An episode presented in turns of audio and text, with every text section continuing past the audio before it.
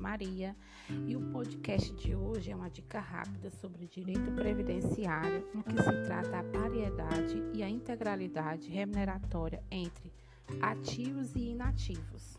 Falando nesse, falando nesse tema, não podemos deixar de fora a emenda 41 2003 como já falei, essa emenda ela extinguiu a integralidade remuneratória entre ativos e inativos, devendo os benefícios no RPPS ser calculado com base na remuneração remunerações corrigidas, equivalente a 80% do período contributivo. No entanto, há uma regra de transição para os servidores que ingressaram no tempo do serviço público até a data da publicação da emenda 41, ocorrida em 3 de 12 de 2003, que garante a integralidade e a paridade remuneratória entre ativos e os inativos, de acordo com seu artigo 6 você que não é do direito deve estar se perguntando o que, que é paridade e integralidade remuneratória. vou explicar bem direitinho aqui no podcast. A paridade remuneratória é que consiste o direito dos aposentados, pensionistas, que verem os benefícios, que verem os seus benefícios revisados na mesma proporção, na mesma data em que se modifica a remuneração dos servidores em atividade sendo também estendido aos aposentados, aos pensionistas e quaisquer benefício ou vantagem posterior concedida aos servidores em atividade, inclusive quando decorre da transformação ou classificação do cargo ou função em que se deu a aposentadoria e que serviu de referência como, a, como referência para a concessão da pensão. Já a integralidade é o direito do servidor se aposentar com a mesma remuneração do cargo efetivo em que se opera-se a aposentadoria, tendo sido instituído e extinto pela emenda 41 de 2003, mantendo apenas em regra de transição.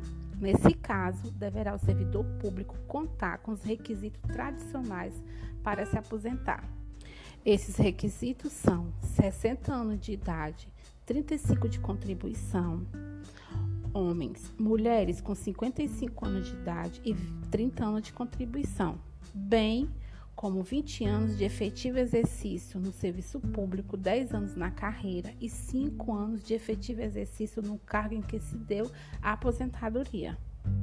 Para o STF, o entendimento é que quem entrou no serviço público antes dessa emenda tem o direito à integralidade e à paridade, desde que observado as regras de transição. Eu espero que vocês tenham entendido o que eu quis passar sobre esse assunto. E peço desculpas se teve algum erro aqui no podcast, porém eu sou nova nesse, nesse universo. E desde já convido vocês a me seguir no Instagram Dica no Direito. Qualquer dúvida, estou à disposição pelo direct.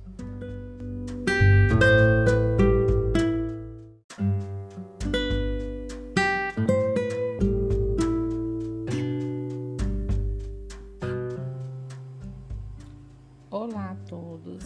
Hoje o Dica no Direito vai trazer podcast falando sobre o auxílio reclusão, tendo como regulamentação básica o artigo 80 da Lei 8.213/91 e os artigos 16 e 19 do Decreto 3.048/99. Aqui eu vou falar o que é o auxílio reclusão, quem tem direito ao auxílio reclusão, quais são os requisitos para é, aderiu ao auxílio reclusão. Trata-se de um benefício previdenciário devido aos dependentes de segurado recolhido à prisão em regime fechado, desde que o segurado não, não esteja recebendo remuneração da empresa, aposentadoria de qualquer espécie, pensão por morte, salário maternidade, abono ou auxílio doença, nos termos do artigo 80 da Lei 8.213/91. Foi que foi modificada pela Lei 13.846/2019, que antes da, de ser convertida em lei era assim, uma medida provisória 871/19. Essa modificação dessa medida provisória que as prisões em 18 de 1 de 2019, a lei do tempo rege ao ato jurídico. É que o segurado preso estiver em gozo do salário maternidade ou de pensão por morte, o auxílio de reclusão não poderá ser instituído em favor dos seus dependentes. Esse benefício é devido apenas aos dependentes do segurado de baixa renda do INSS preso em regime fechado. Durante o período de reclusão e de detenção, o segurado não pode estar recebendo nenhum salário, nem outro benefício qualquer. Também com essa modificação que teve em 2019, antes era 12 contribuições e agora são 24 meses. Ou seja, que tenha 24 contribuições antes de ser preso principais requisitos para concessão.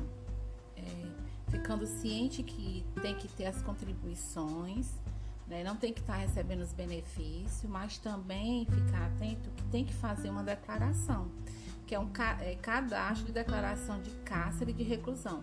É um documento feito pelo sistema prisional, pela unidade prisional, que deve ser apresentado a cada três meses ao INSS. Caso essa declaração não seja apresentada, o pagamento do benefício será suspenso. Quando o trabalhador cumpre a pena em regime aberto ou semiaberto, não há o direito ao auxílio reclusão. Ficar atento a isso. Quem são os dependentes? Os dependentes são os cônjuges, os, os cônjuges e as companheiras comprovado o casamento a união estável na data em que o segurado foi preso. Para os filhos, equiparado que possui menos de 21 anos de idade e se for inválido ou com deficiência, não há limite de idade. Para os pais que comprovam a dependência econômica, para os irmãos, comprovar a dependência econômica e a idade inferior a 21 anos de idade, e se for inválido ou com deficiência, não há limites de idade. Desde já eu quero agradecer a todos. É, espero ter passado um conteúdo informativo. É, meu público é concurseiro e estudante, porque eu sou bacharel em Direito.